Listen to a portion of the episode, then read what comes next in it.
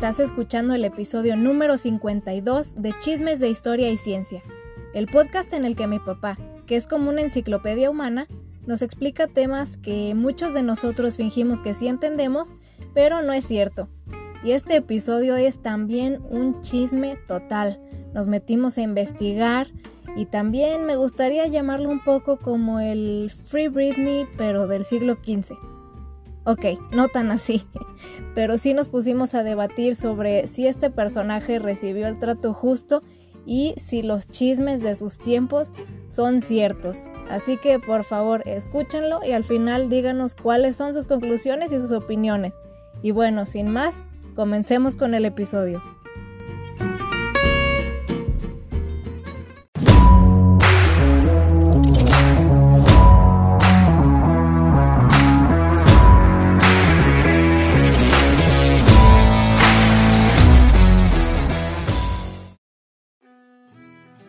Buenas tardes, soy Fernando Navarro.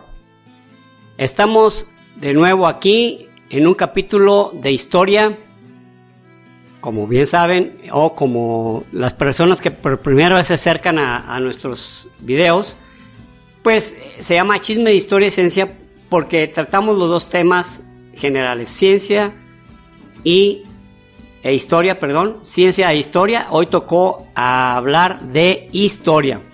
Y hoy hablaremos de un personaje por demás polémico, no longevo, eso sí no lo tuvo, no, no fue un personaje que pasó a la historia con muchísimos años y este, dentro de la, digamos, dentro de la parafernalia de, lo que era la, política, sobre todo en la Edad Media.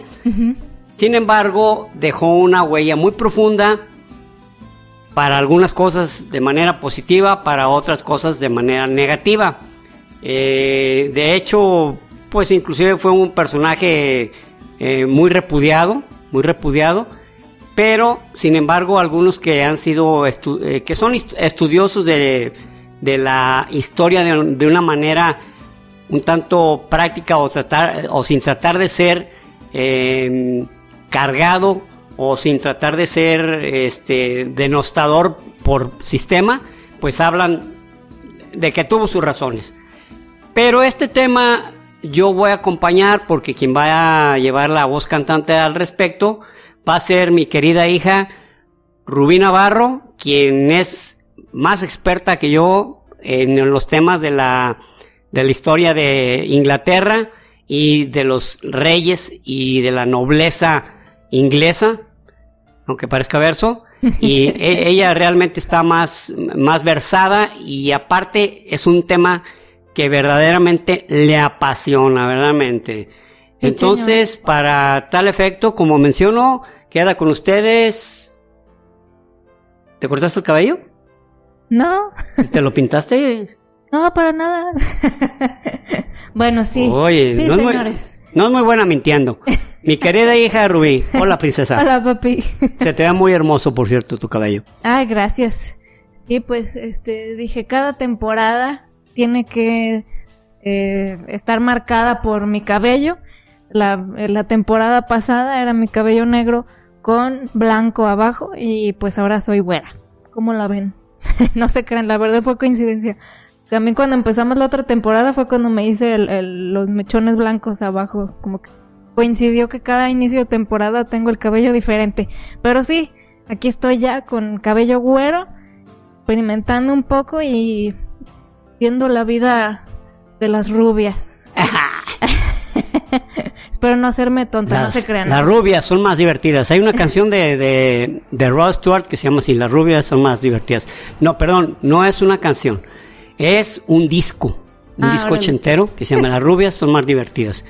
Y hay un tema de Frank Purcell que se llama Lo que hace llorar a las rubias. Ah, Está muy bonito el tema, ¿eh? es, es este mm, es sinfónico, ¿cómo se llama? Es instrumental, pero de Frank Purcell, el maestro de maestros Frank Purcell junto con Percy Fate, junto con eh, Ennio, Morricone, toda toda esa eh, playa de, ¿no? de, estrellas de, de, la, de las orquestas setenteras y ochenteras.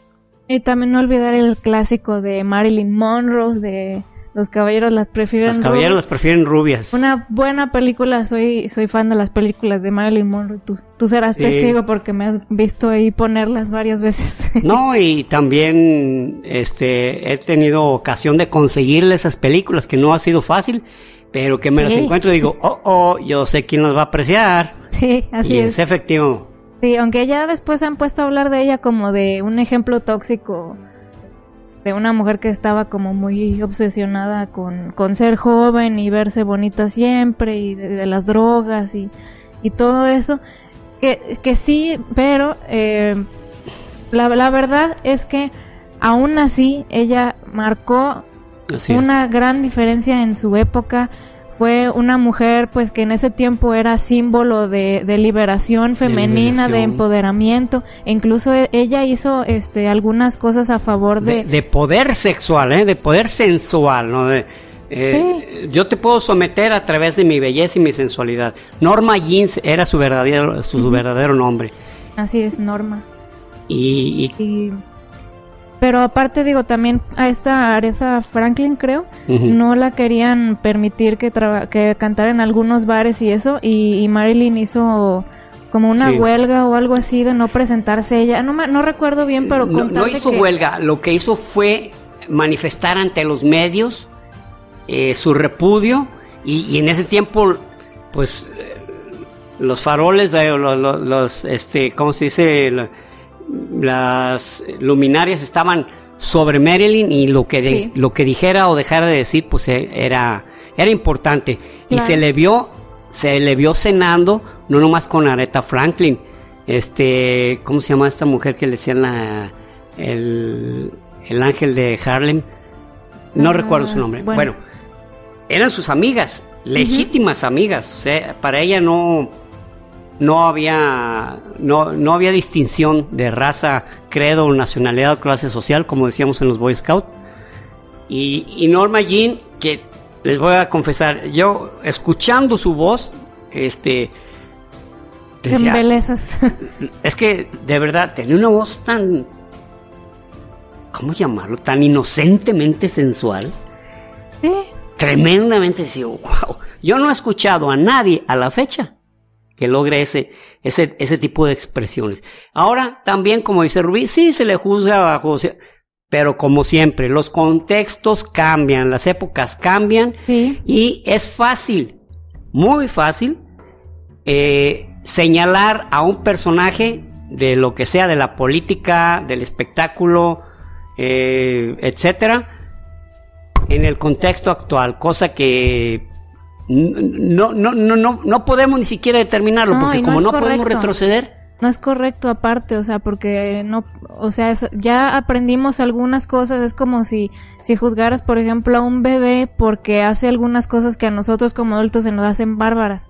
O sea, tú ya pasaste, ya pasó un tiempo, ya aprendiste ciertas cosas, pero en ese entonces esa persona no lo, no lo sabía o no, no había ese conocimiento general. Aparte, yo pienso que, que echarle la culpa a ella como de eso, de esa, mm, como tipo obsesión con su juventud, su belleza y aparte lo de las drogas, no creo que se le debería de recriminar a ella, sino a la sociedad en la que ella vivía, porque ella tenía esos estándares por la sociedad, ella los, los tenía en cierto modo que cumplir para que la gente se interesara en ella y para que la gente le diera trabajo, etcétera. Entonces ella vivía bajo mucha presión y aún así siempre trataba de tener una sonrisa y de ayudar Sí. a los demás. Y lo lograba, ¿eh? Así es. Lo lograba. Entonces, pero pues este episodio no es sobre el Marilyn Monroe. es sobre, se parezca. sobre Ricarda Tercera Monroe. Ay, sí. con nuestra amiga Ricarda. Y bueno, eh, pues sí. El día de hoy entonces vamos a platicar sobre Ricardo III. Si no han escuchado el episodio 50, que fue sobre la Guerra de las Rosas, se los recomiendo que lo escuchen antes de este episodio porque les va a dar un, un contexto de en dónde participó Ricardo en la historia de Inglaterra correcto. y por qué decidí de manera dictatorial Unilateral, absolutamente. ¿Por qué decidí hacer un episodio sobre él? Porque eh, el de la Guerra de las Rosas tenía tanta información que creo que si también nos poníamos a ahondar sobre, sobre los dilemas y todas esas controversias. E, eso nos pasa continuamente. ¿eh? Tenemos tanta información que nos cuesta que, digo, no, no, no es una presunción, es real. Que tenemos que ser selectivos, decir esto sí, esto no, esto valdrá la pena. Inclusive a veces nos, a veces mencionamos un, eh, una parte de la temática y nos quedamos con el sabor de si se hubiera sido mejor haber dicho otra cosa que, lo que se mencionó en, el, en, el, capítulo. Sí, exactamente. Y pero en este ahora sí este nos podemos a meter nos podemos meter en los pues en las cosas más escabrosas y más este pues debatibles sobre este tema de, de Ricardo que pues ya comenzando un poco en el tema, pues fue un personaje de, fue de los reyes más controversiales de Inglaterra y en cierto modo de los más odiados, ¿verdad? es correcto, era, muy odiado. A la fecha, ¿eh? A la fecha, este, la historia, diferentes autores lo, verdaderamente lo mandan a la hoguera en el prólogo, cabrón. Exacto, sí, sí, exactamente. Y pues bueno, entonces, comenzando ya con él, ¿qué, ¿qué es lo que se dice sobre él? Pues que, que estaba, hasta físicamente era monstruosillo. Shakespeare decía que era jorobado y que era cojo, era muy probable. Y que tenía una manita como cheche. Sí. De hecho, probablemente se pareciera mucho al monje loco, al que sale Eugenio de ver. Longe moco. Longe moco. Eh, no. Y bueno, entonces eh, pues sí, se decía que estaba jorobado, eh, que, que, su personalidad, pues que era hasta desagradable. Que era muy desagradable. Que era malo, nomás de esos que hacen maldades por hacerlas. Eh, incluso se le, se le, en cierto modo, quiso enjaretar la muerte de su esposa. Eh, decían, algunos decían pues que él había envenenado porque se quería casar ya con esta, con Elizabeth de York, que era su sobrina. Bueno, que, que le tuvo ganas desde mucho tiempo a Elizabeth de York, o sea. ¿Sí? Sí, sí, sí, sí. Mira, eh, también hay otra que eh, él en realidad, algo que no les dije en el episodio de la Guerra, de las Rosas, es que le propuso matrimonio a una princesa de Portugal ese tiempo. Entonces, pues ahí ya, quién sabe si sí de verdad quería con su prima o es otra cosa que le enjaretaron, ya, ya no sé.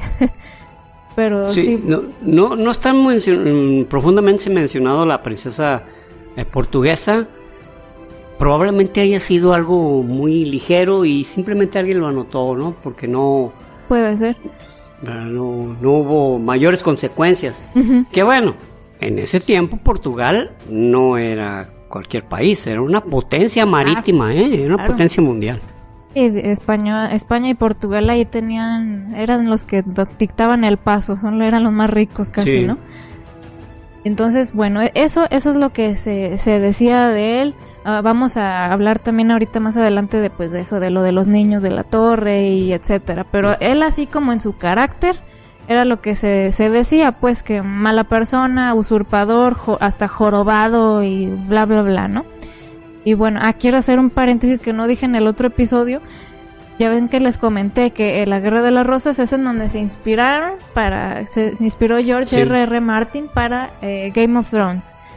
Y también hay una este hay un paralelismo ahí también con los apellidos de las familias, ah, como los, los, Lannister, que son los de Game of Thrones, con los Lancaster y Stark, con, los York. Sí, efectivamente, poco le faltó, ¿eh? Pero igual, o sea, convirtió en una historia que realmente ha sido exitosísima.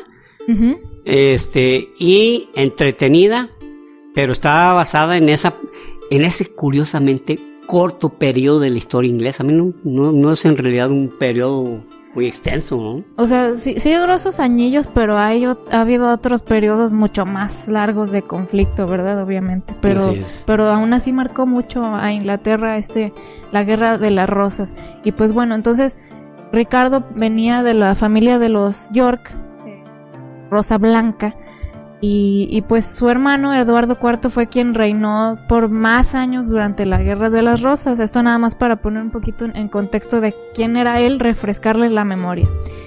Y bueno, ¿por qué, por qué ganó enemigos Ricardo III? porque al fallecer su hermano, Eduardo IV, se le deja a él como la... Custodia, se, se deja la custodia. Sí, la, la custodia y aparte el título como de, de Lord Protector o algo así. Que significa, eh, pues tú vas a ser rey mientras el niño crece. No, Sí. O sea, no, no vas a ser definitivo. No va a ser definitivo. Es, es un nada más mientras crece el, el niño, que, que era el hijo de Eduardo IV, que por cierto, ahí a mí me abre una pregunta. Ya ves que al niño se le dice Eduardo V, pero nunca lo coronaron. ¿Por qué le dicen Eduardo V? Esa es una de mis dudas. Yo supongo, no estoy seguro tampoco, pero él, él era el heredero directo. sí, sí, claro. Entonces, al fallecer su padre, él ya, ya era Eduardo V. Pues sí, pero según yo, siempre en to- con todos los reyes está marcado que, que son, son fulanito de tal y hasta que se hacen, hasta que los coronan, es cuando ya agarran su nombre de rey. Ya, ya es, ya es cuando, ah, pues sí, adquieren el, su título. Bueno, título nobiliario lo tienen, lo tienen. Ya es cuando adquieren la, la realeza, ya la corona, ya está, ya está ciñendo su cabeza. Sí, pues, ya, es- ya es un rey verdadero. Realmente, ¿sabes qué? Investiguémoslo porque yo tampoco tengo la pues si ustedes saben, díganos aquí en los comentarios o en redes sociales por qué ustedes Sí, creen eh, de- ustedes pueden saber. saben que, que por qué le dicen Eduardo V, porque pues nunca, nunca fue coronado y no, según yo, no puede tener su nombre de rey hasta mientras, que se no, coronen. mientras no esté reinando. Entonces, Exactamente. este, Ricardo sí era, sí era Lord Protector y bueno, se le deja entonces a cargo de, de sus sobrinos, que mientras crecía eh, Eduardo, el hijo mayor de Eduardo IV, pues él iba a ser el, el- el que reinaba.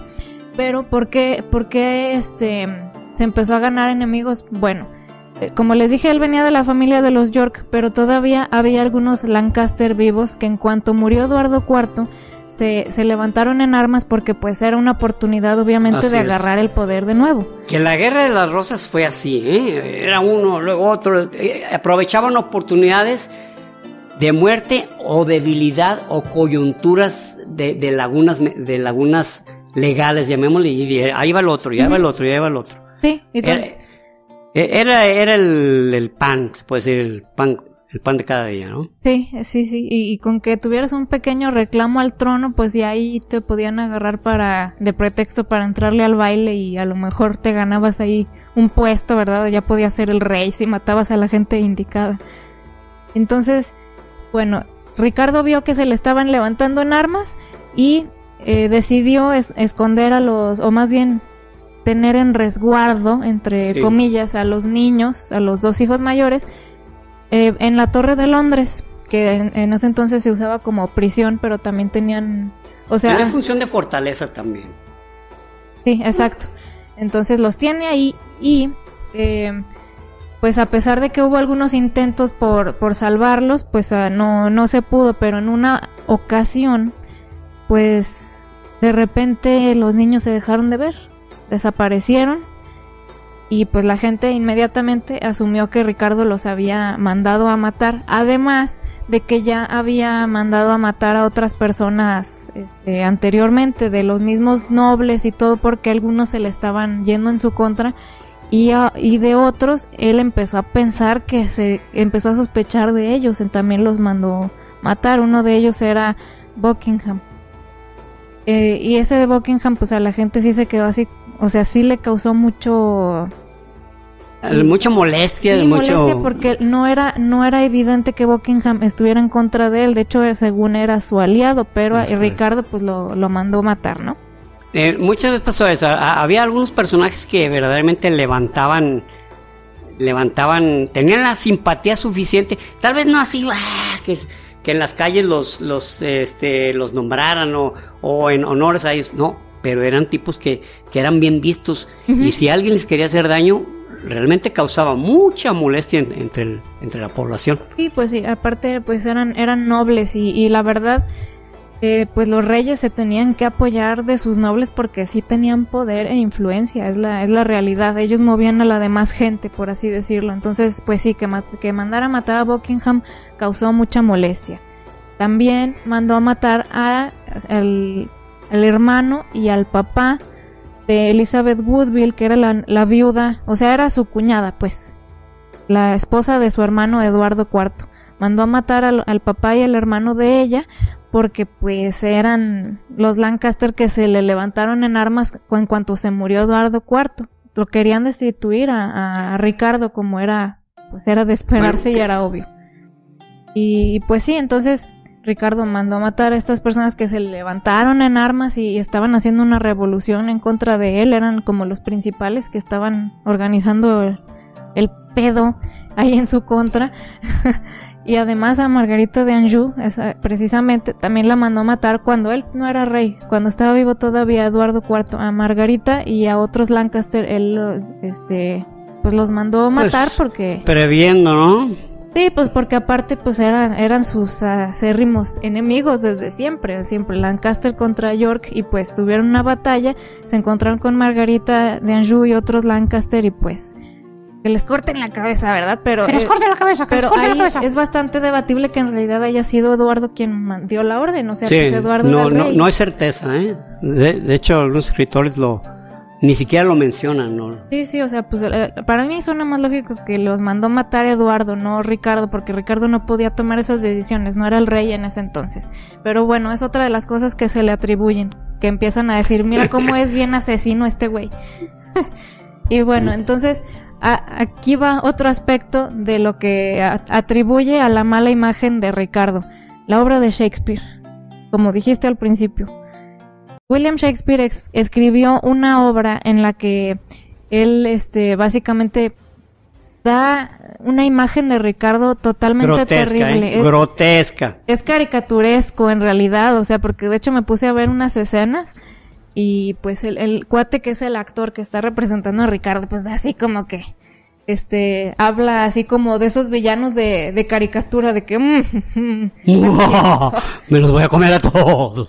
Los voy a matar. aquí este invierno todos van a sufrir y, y así dices, "Ay, bueno, o sea, sí es una exageración y está súper caricaturesco, pero eso influyó bastante la imagen de las personas en la, en la cultura pop, por así decirlo, decir Ricardo es el maligno, pues hasta Shakespeare tiene una obra donde le tira Sí. más caca que na- nada más en la vida, o sea, es su, es su obra más larga después de Hamlet. eh, y fue de las primeras obras que escribió Shakespeare. La escribió en, entre 1591 y 1592. ¿Y de dónde sacó él la información para hacer esta obra? De un libro de Santo Tomás Moro, que eh, pues se llamaba, bueno, se llama La historia de Ricardo III. Así se llama el libro de Santo Tomás Moro. Directamente, no, no, no, sin ambajes. Sí, De verdad, cada vez que comento, Rubí, con eso, yo para mí, Santo, eh, Santo Tomás Mora era un tipo, un verdadero individuo muy recto, pues muy, no, no, no era difamatorio, no era, eh, no era malandro, pues se me hace raro, sí, pero sí, igual. sí, este, o sea, pero aquí viene el factor que les vamos, que bueno, que les voy a mencionar mucho, es el factor Tudor.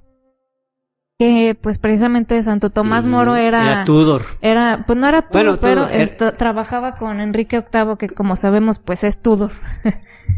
Sí, que, que de hecho en algunas, en algunas partes se menciona como un Tudor, no como, o sea, no como descendiente, sino como un, un Pues eh, una persona totalmente apegada, totalmente, Totalmente, alineada con los. Tudor, vamos, alineado totalmente. Exactamente.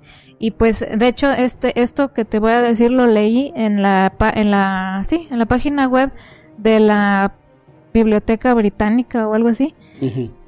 Y dice que es, que el libro de Santo Tomás Moro literalmente es una exageración de, de Ricardo III. O sea, que no es como que él todo lo que está escribiendo ahí sea literalmente lo que pasó o, o sea alguna fiel descripción del carácter de Ricardo. Que Es una exageración. Y Shakespeare, en su obra, que se basó en ese libro, lo- pues también está representada esa exageración, pero se representó como si literalmente Ricardo fuera así. Pero fue es totalmente, pues sí, es una dramatización, una exageración de que a lo mejor si Ricardo dijo, este, maten a esta persona porque me traicionó, ellos, ellos en los libros, en, en el libro y en la obra dicen, maten a esos 15 porque yo digo. o sea, sí, son, son exageraciones, pues. Y eso, eso dice la pues Biblioteca Británica. y hay que hacerle caso a la Biblioteca Británica por un rey británico, ¿verdad? Exacto. y bueno, entonces, esto lo se mencionó, bueno, lo menciono porque es importante saber que si, si estas estas este, representaciones han sido muy importantes en la imagen y como propaganda que, que, se llega a todos lados sobre este rey, sobre Ricardo. Pero pues hay que ver de dónde vienen y cómo son descritas también y pues sí, son, son una exageración. Entonces no podemos confiar en que literalmente pues él haya sido así. Ahora, yo, yo pregunto, cuando se empezaron a levantar en armas y, todos los asesinatos que, comenzó a, hacer, pues, o sea, que mandó matar a ciertas personas, yo pregunto, ¿ustedes qué hubieran hecho? Así como Peñanito. ¿Y, tú qué hubieras hecho? ¿Tú qué hubieras hecho? ok, vamos a imaginarnos que estamos ahí y somos Ricardo y se nos están levantando en armas y ya no sabes en quién confiar. Y literalmente temes por tu vida. ¿Qué hubieras e, hecho? Eso sí es cierto. No sabías ni en quién confiar, no. No había, no había un personaje por el cual dijeras, por este meto la mano al fuego. no, no lo había. No, no, no, porque sí había quienes ya se le estaban volteando. Entonces, sea, yo poniéndome en su lugar, pues no, no pensaría, o sea, no es inocente, de, no estoy diciendo que no mató a nadie, pero no se le puede pintar como que mataba gente a, así a más no poder simplemente por hambre de poder. Porque así como de que yo quiero yo quiero el trono y voy a matar a todo el que se me sí, no, no, era no era no, era megalómano, eso sí, no no era el poder por el poder. Ajá. No era, eso sí no, no se le puede atribuir. ¿tú, qué opinas? O sea, porque a, a, mí se me hace como, ok, no es del todo correcto, pero siento que era ya una, pues, ¿qué hago? O sea, entonces los dejo que, hagan sus levantamientos y posiblemente me maten.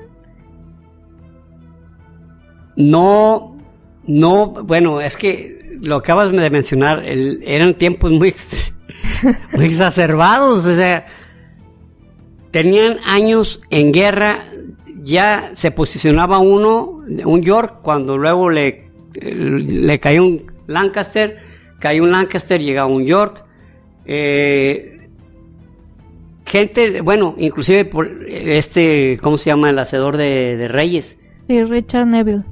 Richard Neville. Warwick. Warwick. Ah, es que Warwick era su título. su pues, título. Era conde de Warwick. Warwick. Llegó un momento en que efectivamente la gente que estaba protegiendo entre ellas a, Ricardo III, sí, sí pensaba en, en, tronárselo. Y era la gente con la que más confiaba.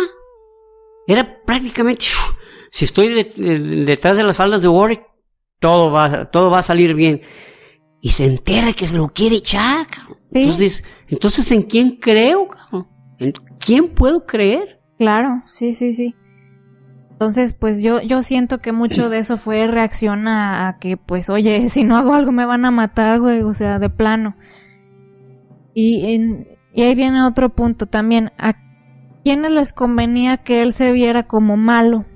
como una persona tirana y, terrible. ¿A quién le convenía? No, pues a los Lancaster. A los Lancaster y a los Tudor. A los Tudor. Bueno, los Tudor se puede decir que en ese momento iban en camino. Sí, pero no olvidemos que Margaret. Realmente, realmente, si, si hay dos casas reinantes, los Tudor, perdón, los, Lancaster y los York, y, y, hay una casa que se está, se está levantando, todo aquello que queda atrás tiene que ser lo malo para que yo, para que yo sea el, personaje resplandeciente. Yo, Tudor, llegué a salvar la nación, el imperio. De estos güeyes. De estos, de estos individuos malditos. Sí, exacto. Gracias a Dios les caí, jovenazos. Den gracias al Señor porque les caí y los salvé. Los salvé. Y había un tipo muy malo que nos acabamos de echar. Y no solo muerto, sino después de muerto, todo lo que se pudo hacer para denostarlo y mostrarlo como un individuo perverso, maligno y malintencionado, se hizo aún después de muerto. Exactamente, entonces si había estas personas, o más bien esta familia, que le convenía que Ricardo pues se viera como una persona eh, terrible y que era lo peor que le podía pasar al país, pues era a los Tudor y obviamente iban a tratar de hacer lo posible por hacerlo ver súper mal para que la llegada de ellos no fuera como un, a ver, a ver, ¿tú qué? O sea, ¿tú qué estás haciendo aquí si los reinantes eran Lancaster eh, y York y tú, Tudor, qué pedo? O sea, te apoderaste, o sea, eh, eh, eres un... estás, estás... como un foráneo, pues, sí, como, pues, ¿tú qué? O sea... podemos decir que usurpador, pero si estás, si tu imagen de usurpador puede llegar, pues lo mejor es limpiarla lo más posible, no como usurpador, sino por como la gente que salvaste, salvaste el reino. Sí, entonces yo quiero... Advenedizo, como un advenedizo, una persona que se está posicionando, está tomando una, un, un lugar dentro de la sociedad y, y, y, y, se, y se eleva sobre ellos sin haber tenido los méritos más que haber estado en el lugar preciso en el, en el lugar, en el momento exacto y sin haber hecho el mayor mérito más que llegar y, y, pues posicionarse. Sí, como, también medio oportunista, no sé, pues. Entonces, eh, yo no quisiera subestimar a Margaret, Margaret Beaufort, que es la mamá de Enrique VII, porque Doña Loquita. Sí, porque esa señora realmente sí estaba muy, muy obsesionada con que su hijo Henry Tudor fuera el rey de Inglaterra. Desde que él estaba chiquito, ella ya tenía en mente, o sea, y eso que él ni era descendiente directo, o sea, no tenía línea directa al trono ni nada, pero la señora siempre estuvo obsesionada con llevar a su hijo al trono. Entonces ella tuvo bastantes años como para empezar a ir haciendo en cierto modo alguna campaña, ir convenciendo gente, eh, ir agarrando gente para que se unieran a su causa, que la apoyaran, etcétera. Y la verdad es que, pues si vemos ya los resultados de la historia, pues sí lo consiguió, ¿verdad? Ahí está Enrique Lo logró. Don papá de Enrique VIII. Entonces, yo sí siento que, que puede haber una gran este, campaña Tudor. Mediática. exacto, mediática encabezada por doña Margaret Beaufort eh, para desestimar a Ricardo y que ahora sí ellos entraran como pues los triunfantes y los que verdaderamente merecen el trono y lo salvaron de este güey tan a, lo mejor, yo subestimo a, la señora Beaufort pero yo creo que ella lo que quería era que su hijo fuera el rey sobre todas las cosas sí no definitivamente pero no pero sí era inteligente la señora y sabía sabía ser muy política o sea sabía moverse porque eh, a ella, desde que los Lancaster cayeron y estaban los York, por que ganó Enrique, digo Eduardo IV, desde ese entonces pues ella pudo a, lo mejor haber repudiado a toda la politiquería y haberse alejado y decir, ay, a la chingada con estos, pero ella estuvo aguantando sí, y se quedó en la corte, tenía a su enemigo bien cerquita y a sus espaldas estaba haciendo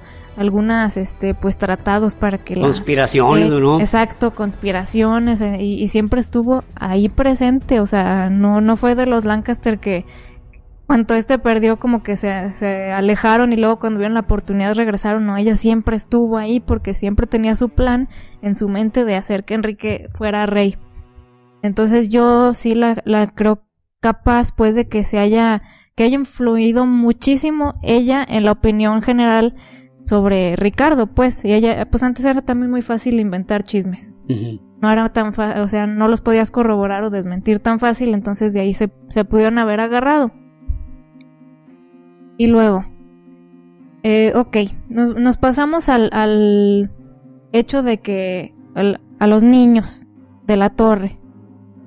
Esa es como la principal eh, es como el crimen más grande que se le que se le recuerda a Ricardo y que se le atribuye. El crimen más abyecto. Lo, peor de todo. esos pobres niños inocentes en la Torre de Londres, que él los tenía presos y de repente desaparecieron. Y que claro, que era muy conveniente para Ricardo que desaparecieran del mapa. Porque así él ya se podía quedar con el título y ser rey sin... Pero que eran sus sobrinos. Sus sobrinos. O sea... Hijos de su hermano, así es. a mí no se me quita mucho de la cabeza eso, digo, era su propia sangre, o sea... Exactamente, sí, sí eran, y eran su propia niños sangre. y de su propia sangre, ¿no? Yo voy a decir mi postura en esto, no, no puedo decir 100% estar segura que fue él, pero tampoco estoy 100% segura de que no fue, la verdad. Pero creo que sí podemos dar en cierto punto cabida a ver otras opciones de quién más pudo haberlo hecho y también en mi mente está Margar Margaret Beaufort porque ella ya en ese entonces en que Ricardo ya era rey y en el entonces que desaparecieron los niños ya tenía cierto poder y, y cierta cantidad fuerte de gente que respaldaba a su hijo Hen- Henry Tudor. Tenía varias personas ya en, en pero Londres. ¿por qué, por qué este Ricardo III no la denunció o ni siquiera mencionó? ¿Eh? a, a- a eso a él le estaba causando, mira, bueno, yo digo, eso él estaba causando muy mala imagen, le causó muchísimo daño, este, se le vio como un monstruo, pero a lo mejor ni se daba cuenta de eso. Puede ser, es que no me explico Sabe. por qué si hubiera sido eh, Margaret Beaufort, Ujú. la menciono inmediatamente, le, me, me- me voy a ex- eh, exculpar, me Sí. voy, a la- voy a lavar mi imagen. A lo mejor ni se enteró. A lo mejor ni se enteró u otra cosa que, que quién sabe, que estoy aquí conjeturando conjeturas, que eh, dices también, bueno, si yo les digo, no fui yo, fue Margaret, ¿me van a creer? O sea, no me voy a ver nada más como que me estoy queriendo lavar las manos, o sea, Pues yo creo que yo en ese entonces yo no le hubiera creído. en ese entonces. Pero tú sabes que siempre eh, cuando estás cuando estás en ante ante el, el reflector de la historia, tarde o temprano se, se Sí, va pues a saber, o sea, al menos dejarlo en el récord, ¿no? Yo digo que yo sospecho que es esta señora. pues sí. También es cierto, también es cierto. Pero, pero también no se puede ignorar eso que les menciono, que ya tenía mucha gente que apoyaba a Henry. Y segundo, ella tanto quería que Henry fuera rey, esos niños también le estorbaban a ella, no nomás a Ricardo.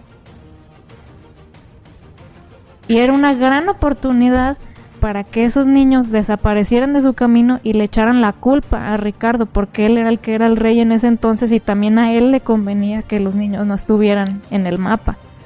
Entonces, si pensamos muy maquiavélicamente, pudo haber estado maquinado así, o sea, me los quito del camino y al mismo tiempo logro que alguien más se lleve la culpa porque todos los reflectores están en él ahorita. Fíjate que tienes razón. No, no lo había visto bajo ese punto de vista. Entonces, Sí puede ser. ¿eh? cabe, cabe ahí. Cabe, cabe la posibilidad, cabe la altísima posibilidad, el altísimo porcentaje de posibilidades. Y, Tienes y- razón. y aparte, la señora, ella era súper rica. Su esposo era súper rico. O sea, posibilidades para lograr eh, de que alguien se metiera a la Torre de Londres o sobornar a alguien para que los matara, la sabía. Le sobraba, le sobraba, le sobraba quien lo, quien lo hiciera. Entonces, imposible no es. Y además hay mucha, hasta la fecha, hay muchos historiadores que apoyan. O sea, no na- nadie ha dicho estar 100% seguro de algo, ¿verdad? Porque ahorita ya es muy difícil saber. Pero muchos apoyan de que esa hipótesis es bastante... Es muy plausible, muy plausible, ¿no? Exacto, es muy plausible. Y, y pues sigue también gente fan del tema como yo, que nos, nos gusta este chisma, eh, que, que sí apoya también esa posibilidad. E incluso ayer vi algo muy, muy cura que hay un canal de YouTube que se llama Ricardo III y hay otro que se llama Henry VII. y, y en un video sobre Ricardo, precisamente sobre lo de, los niños, ahí comenta el que se llama Enrique VII y algo así como de bueno no me acuerdo algo comentó y luego ya otra persona le contestó Dice, pero se te olvida la parte en la que tu mamá tenía muchos recursos para mover y los niños también le estorbaban y así. Y, y él abajo, ups, me descubriste. bueno. o sea, este, o sea, digamos, esto está como más en juego, pero sí te deja ver como algunas opiniones de las personas actualmente que también piensan que, que eso puede ser una posibilidad. Y a mí se me hace que vale la pena explorar, explorarlo porque es plausible, ¿verdad? Entonces, pues sí. Estoy de acuerdo. Está, es, es ese tema muy infame con esos niños, pero yo, sol- yo les quiero dejar en su mente que probablemente no fue él. Y que para que también tengan ustedes otras armas para... Sí, es, es probable que no haya sido ese rey feo, maligno, jorobado y, y, este perverso. Probablemente no fue él. No se crean, no se crean. Es un juego de palabras, pero sí, este, este, este comentario que hace Rubí, este histórico y sustentado, sí me deja, me deja Pensando... noqueado en ese, en ese, porque para mí Ricardo III, inclusive una vez te le dije, nah, fue Ricardito, fue Ricardito, fue Little Richard. Eh, pero estoy Richard. viendo que, que, que efectivamente convenía para los intereses también de otro que ellos no estuvieran en, el, en la jugada. Exactamente. Y se, deshice- se desa- deshacen de ellos sin que la culpa les caiga a ellos y pues sigues alimentando la imagen de que Ricardo es terrible, de que hay que deshacerse de él. Uf, ¿verdad? Le, le vas a hacer un bien a la humanidad. Exacto, entonces eh, pudo haber sido una movida bastante inteligente. Y luego, ahora hay otra cosa, la pintura de, de Richard, la más famosa que conocemos, que claro, se Sí. las puse como 38 veces en el video pasado, en el de la Guerra de las Rosas más bien. Esa pintura eh, se le hicieron estudios y está... Está trucada. Está, exacto, está, editada. Está alterada. Está alterada, no, no trucada, está alterada. Exacto.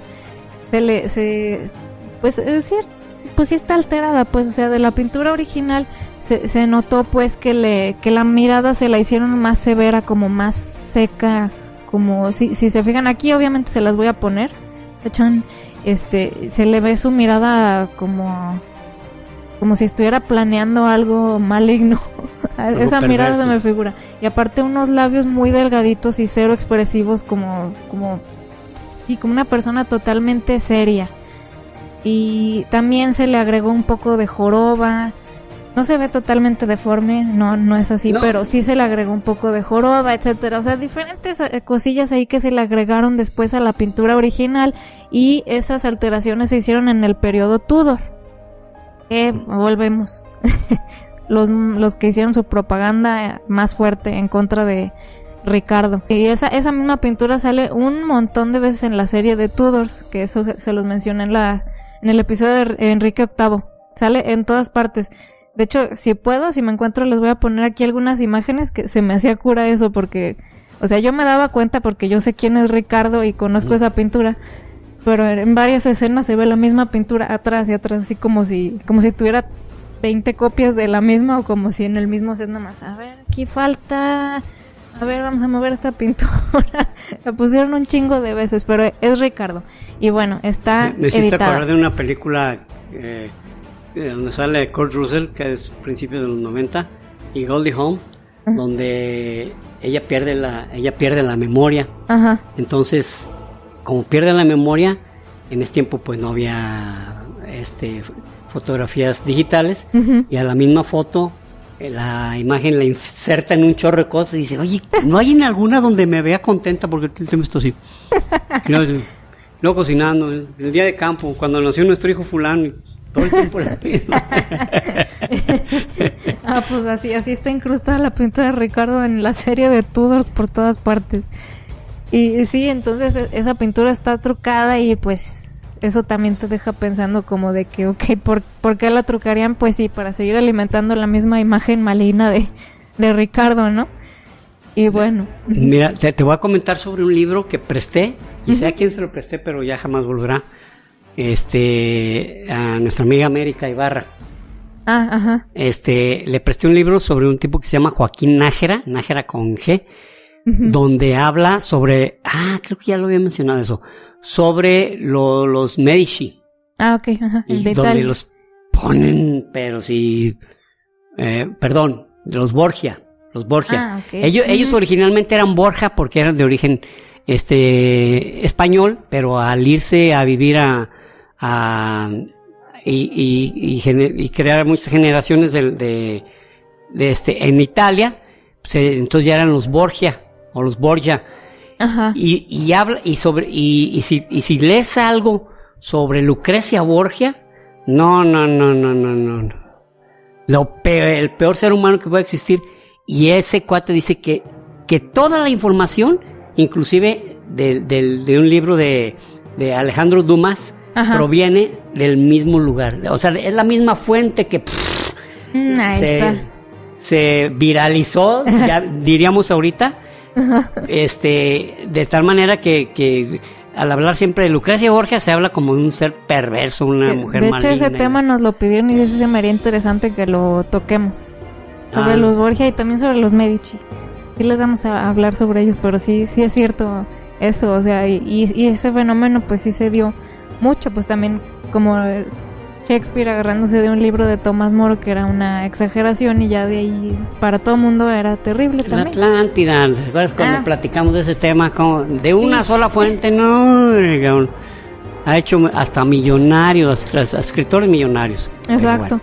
Y, y, pues una persona que nos comentó eso de que Platón claramente dice que estaba en tal lugar. Y, y mi papá yo así como de... "Ah, pues, pues sí, Pues sí. pues sí lo dice claramente, pero también pudo haber dicho que mi abuelita es mi tía. No, no significa que, Lo, lo que le decimos, oye, desde un principio dijimos que Platón fue el primero que mencionó eso Sí. y que a su vez se lo platicaron en el, en, en el, en el diálogo de Critias. Menciona que sacerdotes de Egipto, sin nombres, unos sacerdotes, y pues sí, él es, él es la fuente primigenia. Ujú, Pero no, pues, ¿de dónde más? O sea, ¿De dónde no- más? Pues, ¿de dónde- de dónde más puede salir lo demás? Sí, sí, sí, sí, así es. y, ay, nada, también como paréntesis, de- después de lo que dijiste de esta señora Borgia, em, también de Elizabeth Bathory, sí la Ah, sí, sí, sí, sí, sí, sí, como la, bueno, La, la, Eh, hija, hija de, de la, no, era la hija de la reina Isabel. No, no, no. Ah, no, no tuvo hijos, perdón. De, ah, es de esa familia, no, no, No, no. No, ni siquiera es de Inglaterra. Elizabeth no, no me acuerdo si es como de, de Hungría o algo, algo así más, más para allá. Pero... de- de- bueno, sí puede ser más bien de Hungría, tiene razón. Es de Hungría. Pero, es, es Hungría. pero sí Es un- recuerdas es- lo que decían de ella, ¿no? Que asesinó Sí, sabe cuántas niñas se bañaban. Adolescentes y jovencitas y, y se bañaba con su sangre, cabrón. Todo ese pedo y así. Y muy, o sea, eso que sabemos de ella, o sea, ella ya hasta casi es como el origen de los vampiros y así, Sí, o sea, uh, pero ¿de dónde sacaron la historia? De su cuñado. O sea, ese güey no, se lo no- pudo no estoy haber bien seguro que sea húngara, húngara o que sea rumana, ¿eh? Ah, creo que era rumana. Es rumana, es rumana, pero Sí. este... De por ahí. Sí, o sea, O sea, esa señora, pues la peor difamación de la vida y, y todo viene también de una fuente. que miles, miles de jovencitas o cientos, y pero un, pue- un pueblo de medio mensos. Sí, porque Se desaparecían muchas niñas y, y no se daban cuenta. ¿Eh? Oye, ¿dónde está? ¿Dónde está la Juana? Pues hace como dos semanas que no la veo. Pues ya se le echaron. Pero así sientas y sientas bien raro. Sí, sí, sí, sí, o sea, algo verdaderamente extraño. ¿Cómo, Absurdo, cómo pues. lograba meter tantas y cómo tenía tanta gente, este, Sí, tantos súbditos, ¿no? Que le ayudaban. Le ayudaban nadie decía nada. eh, eh. O sea, sí, bien raro. Entonces, eh, de, ahí- de ahí nos agarramos también para que, que, pues, hacer, para demostrar, pues, que a muchos se les han inventado cosas y, y, pues, que se perpetúa la, la misma imagen jodida eternamente, ¿no? Y eh, bueno, entonces, lo siguiente sobre él que quería comentar es, eh, su reinado nada más duró dos años. Fue muy corto. Y, y él, poco antes de que ya... 1883, 1886. Digo, perdón, No, no, no, 1583. 400 según yo, ¿no? 1483, 1485, ¿no? Se me hace que sí, sí. Y él poco antes de que pues muriera en batalla, él ya había empezado a hacer algunos eh, cambios en la ley que eran algo muy positivo. O sea, él en realidad, en cuanto a leyes, tenía buenas iniciativas y pues hizo cosas buenas. Por ejemplo, em, uno fue enfocarse en... Quería empezar a hacer leyes que ayudaran a, los pobres porque antes pues no, no se enfocaban tanto en ellos, querían que las, las leyes los, les diera igualdad de oportunidades y que los tomara en cuenta también y que también como en el otro episodio les platiqué que, que comenzó a decir ok si, si alguien lo arrestan y está en juicio ya no, no, le pueden quitar sus tierras hasta definir si es culpable o no, porque antes con arrestarlos y ya les quitaban sus tierras así como de por castigo por arrestarte, ni siquiera sabían si era cierto o no lo que se les estaba culpando.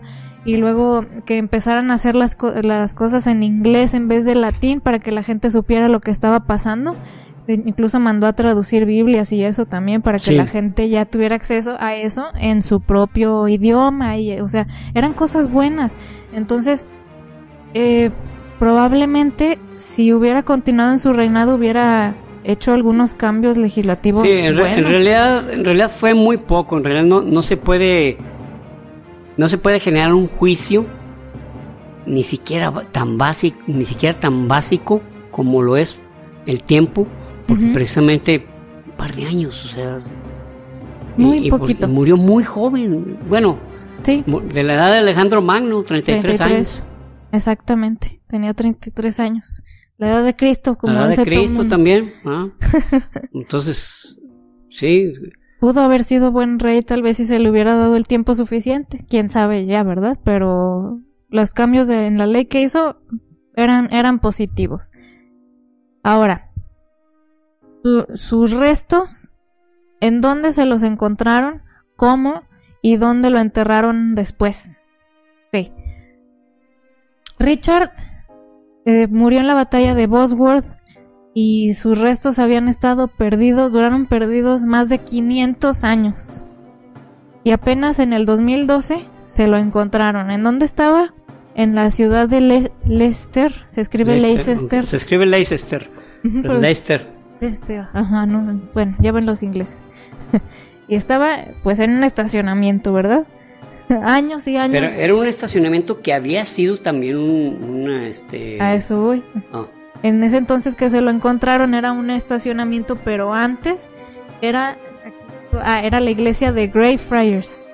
Era una iglesia en, en el entonces en que él, a él lo enterraron. Entonces, hicieron una labor de investigación muy muy, exhaustiva, muy profesional, pero les dio buenos resultados, o sea, fue algo, eh, este, le pudieron, bueno, continúa. quiero robarme pues esa parte de la historia.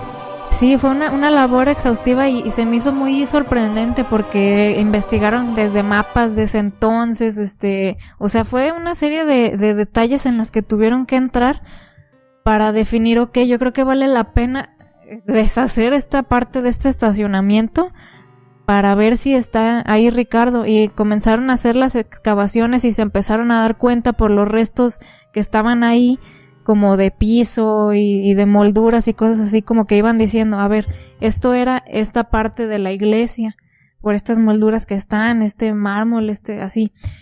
Entonces, Llegaron a, creo que era la, la parte del coro de la iglesia, y ahí fue cuando eh, empezaron a excavar. Sí, se, se, encontraron unos restos, una chava que se llama, ah, bueno, se apellida King, para, para variar, King. E, esa chava pues ya encontraron unos restos de un esqueleto y ella pues los empezó, pues ya ves, ya los empiezan a hacer con cuidado, ya no está así excavando a lo güey, ¿verdad? Ya es con unas brochitas y no sé qué tanto y se encuentra un esqueleto con una columna curveada. Y pues, ¿qué se decía de Ricardo? Pues que estaba jorobado, ¿verdad? Estaba curveada la columna y aparte... Le faltaban los pies, ¿no? Ah, eso no, no me fijé, fíjate. Sí, lo que pasa es que como lo habían sepultado en un, lugar que no cabía, le cortaron los pies, tú fácil. Ah, no cabe. Órale, ¿quién lo necesita? no, los van a estar en el otro mundo. Órale, eso no debía, fíjate. Ay, y pues entonces, y aparte en el cráneo, pues tenía muchos guamazos ya. Sí. Tenía nueve heridas mortales. De, hecho, tenía una muy fea aquí abajo, bajo, como bajo de lo que es el oído, Ajá. que se lo habían hecho con un arma que es, muy agresiva. ¿Cómo se llama? Una eh, alabarda, una alabarda, que son lanzas muy, muy, muy agresivas, muy, son para el cuerpo, porque causan muchísimo daño, pero lo tronaron aquí abajo de, lo que es el occipital, pegado, pegado cerca de, lo, donde el oído derecho, no, hombre, pues ahí traía el boquetón. Sí. O sea, él, él en total tenía 11 heridas mortales en su cuerpo, pero nueve de ellas estaban en la cabeza, en el cráneo. Entonces, pues descubren ese esqueleto así, curveado, con esas heridas y dicen, pues, muy probablemente puede ser él, o sea, por esas características que dicen, o sea, era evidente que murió en batalla, tenía esto. Eh, la, enfermedad que, que, se dice que él tenía era escoliosis, que significa pues que tiene la columna, este, pues una, una curva en la columna. Eso cabe destacar que de las cosas que se decían sobre él, pues eso sí era cierto, sí estaba jorobadillo. O sea, sí, su columna sí tenía una curva algo prominente. Aquí les voy a poner el, la foto de cómo encontraron los restos y van a ver que casi literal sí es una S, o sea, está cañón. Cosa que te sorprende, bueno, a mí me sorprende más porque pues así de cheche se fue a batalla y, pues luchó en su última... Pues, yo conozco una, caballo. conozco una persona viva que tiene escoliosis así muy severa y, anda como si nada. Y anda como si nada por la vida. ¿Tú, ¿Tú, tienes Abel? ¿Ah, sí? Ella, es más, de hecho ella no, no, no te deja dar abrazos, ah. porque le da pena que veas, sientas la S, pero prominente de su, wow, no parece. ¿eh? Sí, sí. Haz de cuenta, así estaba entonces él, o sea, pues con esa enfermedad, pero dándole duro a la vida. por, eso ella también hace mucho ejercicio, porque es la única manera de que sus músculos soporten de una manera, ah. o sea, que, que le hagan fuerte la, la, espalda, porque si no, no podría ni caminar siquiera bien. Quietos, qué fuerte. Pues, pues esta, esta enfermedad tenía a Ricardo. Entonces ya encuentran los, los restos ahí en ese estacionamiento, que era una iglesia antes. Y bueno, pues había, hacía falta una última manera de corroborar que si era él, ¿verdad? No nomás con esa curvatura y con las heridas. Y pues resulta que en la ciudad de Londres hay un descendiente de él. Ahorita. Que, ¿De dónde proviene? De una hermana de, de Ricardo. Porque pues, como les platiqué, Ricardo se quedó sin descendencia, ¿verdad? Bueno. Sí tuvo un hijo. Ah. ahí te va. Tuvo tres. Ah. Pero uno de ellos sí fue con Anne Neville, su esposa, y los otros dos eran bastardos, un hombre y una mujer. Ah. Pero la, la cosa aquí fue que eh, sus hijos a su vez no tuvieron descendencia. Mm. Entonces ahí, ahí se acabó la línea directa de Ricardo, pero bueno, había una hermana de él que sí tuvo descendencia normal y todo. Que, de hecho con Anne Neville estaba bien chavo cuando se casó con ella, ¿no? Él, tenía 18 años y ella como 16, algo así. No estoy segura, pero probablemente, probablemente sí. Pues ya ves así, así era antes normalmente, de todos modos. Pero sí y la verdad no sé si estos hijos los tuvo antes de casarse o, después. E, eso, eso no sé yo tampoco. Sí, no, no sé, pero, pero bueno, entonces este descendiente que ahorita está por allá en Londres, este, eh, proviene de una hermana de Ricardo y de hecho la mamá de este señor tiene su título nobiliario, y todo el rollo, ¿no? Eh, y pues a este señor que es carpintero, pues le dijeron, ¿sabes qué? Pues como que nos encontramos acá, tu tío, a, tu tío. a la 17 potencia. Que sí, de hecho sí era de la del, él es su sobrino de la 17 de generación, decimoséptima generación. Decimoséptima este ascendencia. Exacto. De generación. Y pues e, estas ah, la quienes lo encontraron sus restos fue la Universidad precisamente de Leicester. Ellos hicieron la investigación. Ah, sí, sí, efectivamente. Y fondeada por la Sociedad de Ricardo III, que ahorita les voy a hablar de ella. Me, la ganaste, sí, efectivamente. No, no fue porque la universidad de repente por ahí dijera, oye, vamos encontrando ese cuerpo. No, no, no. Oye, como que nos falta... ¿Cómo ves este hombre? Vamos buscándolo. ¿Qué tal que no lo oímos? ¿Eh? Dicen, yo chido, no sé, yo no sé, dice el señor, el viejito que pide limón ahí, en- este, que, que ahí está enterrado, que por ahí está enterrado en el, y que se aparece por las noches. Hay que buscarlo, ¿no?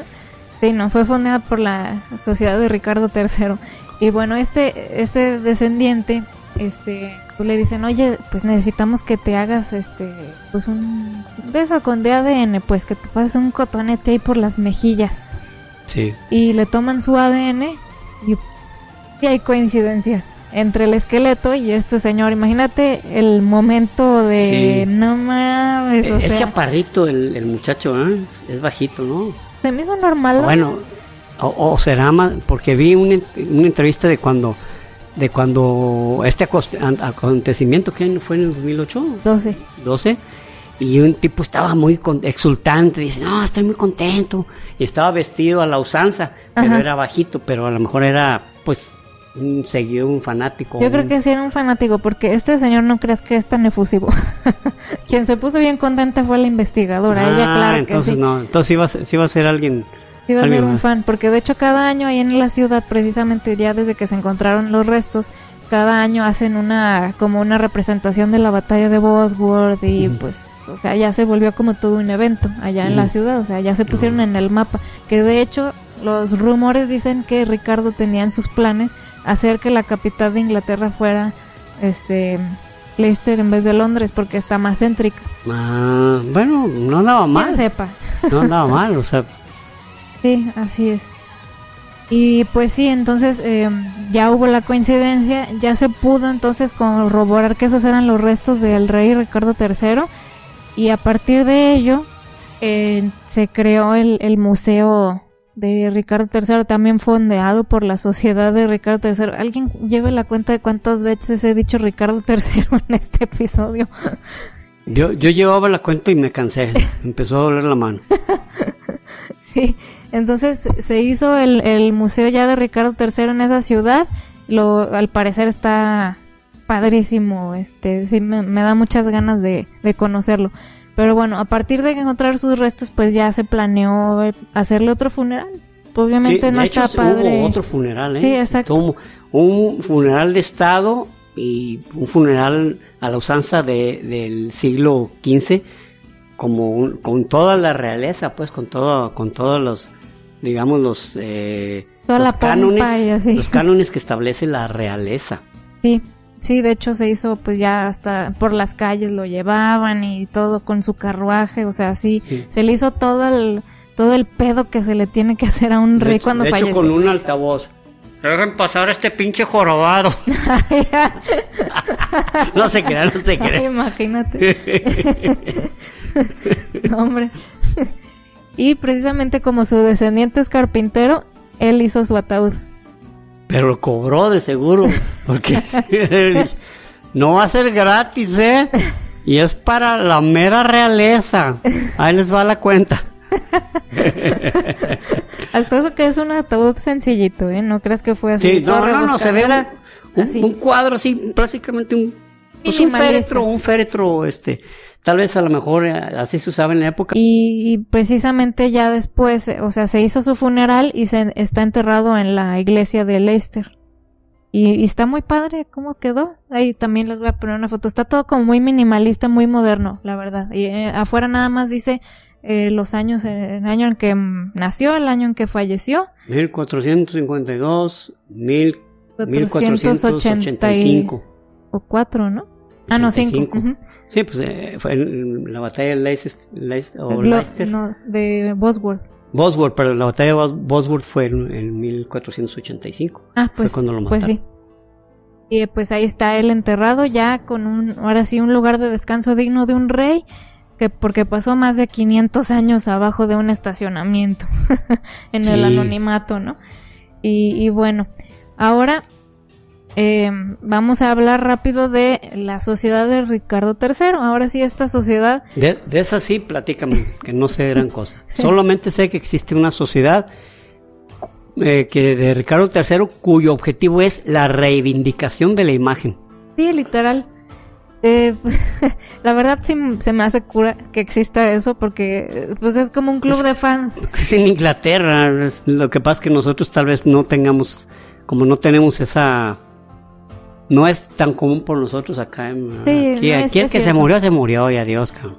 Es cierto. Y, aparte algo que, que no se me olvida que me dijiste cuando estábamos allá en Londres es me dijiste, ¿te fijas que los gringos sus héroes son personajes ficticios y aquí en Inglaterra sus héroes son personajes reales? Personajes reales. Entonces ellos pues su realeza son sus héroes. Y pues también pues si eres un inglés rico y no tienes muchas cosas que hacer, pues claro que este tipo de hobbies te van a llamar la atención, ¿no? Entonces, esta gente, pues es un grupo de personas que, como ya dijiste, se dedica a reivindicar la imagen de Ricardo III, le meten lana a investigaciones, precisamente como les dije, ellos fondearon la búsqueda de los restos de Ricardo. He visto que hacen conferencias en las que hablan, por ejemplo, le hablan a un psicólogo muy chingón, dice, ¿sabes qué? analiza a Ricardo III en su contexto social y todo eso y dinos tus conclusiones y hacen conferencias, no, pues que él en esos tiempos y que y que él creció así, que o sea, le investigan como para tratar de ver, ok, si es plausible que él fuera un monstruo o él era un producto de su tiempo o, cosas así, o sea, le meten lana y, y tiempo y, o sea, ellos de verdad lo que buscan es como pues justicia, o sea, yo creo que lo que más les mueve es la, necesidad de justicia de una persona que fue muy difamada y pues investigan, celebran cada cumpleaños de él, hacen también este una ceremonia cada fecha de su muerte y también con el, con su cráneo mandaron a reconstruir una cara de él que la tienen pues en 3D. Que se las voy a poner aquí también bastante parecido a las pinturas, la verdad, solo que con una expresión más agradable, no tan severa. Yo, he visto, yo he visto la, la reproducción vía, vía tercera dimensión por, su cráneo y efectivamente se parece mucho. ¿Verdad? Pues, también con su cabellito de Lord Farquaad y todo. Eh, entonces sí, pues existe esta, esta mm, sociedad que fue fundada en 1924 que tiene más rato de lo que yo pensé, o sea, y digo, apenas en 2002 encontraron sus restos, pues sí, le, sí les tomó bastantillo tiempo, ¿verdad? Y, y le reeditó, o sea, finalmente se hizo justicia para ellos, ¿no? Exacto, y, y yo me imagino que precisamente el museo pues les pertenece a ellos y también ya sus ganancias son de son para ellos que hasta pues ya también de negocio en cierto modo les sirvió porque pues fondearon su investigación encontrar los restos y ahora pusieron un museo y ya ya ya le salieron ganando verdad pero sí existe existe esto este club de fans de gente adulta que, que le mete mucho dinero a que su héroe sea pues reivindicado entonces, bueno, pues estas fueron las características y las pues los lados B, digamos, de, Ricardo. De Ricardo III. Exactamente. Y pues ya ustedes sacarán sus conclusiones. ¿Ustedes qué opinan? ¿Sí se echó a los sobrinos? ¿Sí era malo? ¿O, o creen que los Tudor hayan tenido mucho que ver ahí en su imagen? En su imagen, sí, es cierto. Ah, no, pues muy bien, hija, muy bien. Fantástico, este, me encantó tu narrativa y, sí, me, sí me hiciste reflexionar sobre el punto de vista de si realmente a él le convenía la muerte de sus, de sus sobrinos. Probablemente cargó con la, cargó con la culpa y, y con la penitencia sin, sin deberla ni temerla. Exacto, así es.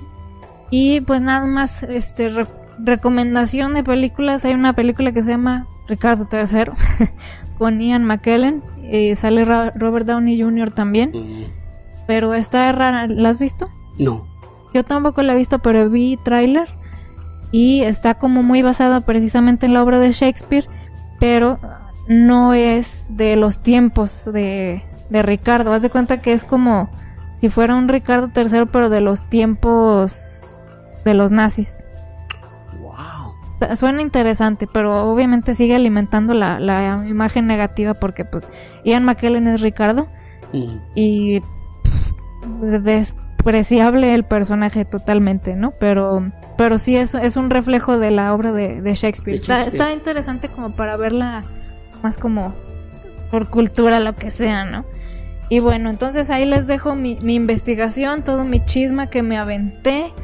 Eh, le metí mucho tiempo a, esta investigación porque se me hizo bastante interesante y creo que como a los de la sociedad de Ricardo III me dio como una sensación de tal vez no es tan culpable y hay que, hay que dar otro punto de vista sobre él para mínimo, sembrar la semillita de tal vez esta persona no es, no fue terrible, ¿verdad? Y bueno, espero que les haya gustado. Gracias por escucharnos. Escuchen el episodio de la Guerra de las Rosas si no lo han escuchado. Y Hoy pues, no hay saludos. Ah, no, sí hay saludes. Sí, sí, sí, ahí sí es cierto. Aquí van. Eh, el primero es para Alexander López, que nos escribió un comentario muy padre en YouTube, nos echó muchas porras, nos dijo cosas muy, muy chidas, luego te Oh. lo, te lo enseño. Está, la verdad, me hizo el día ese comentario, muchas gracias Alexander.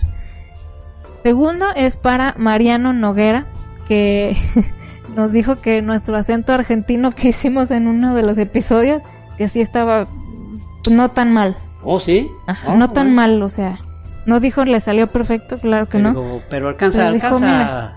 Mira, no, es- no está tan mal. Oh. Dice, hay, hay área de mejora, pero está bien. Y yo, wow. ya no me siento tan mal. Pero en adelante hablaré como argentina todos los episodios. no es cierto. Y el último, eh, su, su usuario de Instagram es luisto, luistorecoil.garcía. Así está escrito. Y dice que es nuevo fan. Entonces, bienvenido, a la comunidad. Gracias por haber llegado aquí y por también por escribirnos. Y bueno, no se olviden de la, ahora sí de los últimos anuncios, suscribirse, eh, seguirnos en Instagram, Facebook y el TikToks. El TikTok, ya estamos también en TikTok. TikTok. y unirse al grupo de Facebook. Todos esos links van a estar aquí en la descripción. Eh, dejen su like, coméntenos lo que sea para nada, salúdennos o lo que sea para ayudarnos con el algoritmo de Facebook y pues compartir, digo, el algoritmo de YouTube. y no se olviden de compartir. Muchas gracias y quiero saber qué opinaron. Déjenos aquí en, en donde sea. ¿Qué pensaron y a qué conclusiones llegaron con el episodio de hoy? Sale.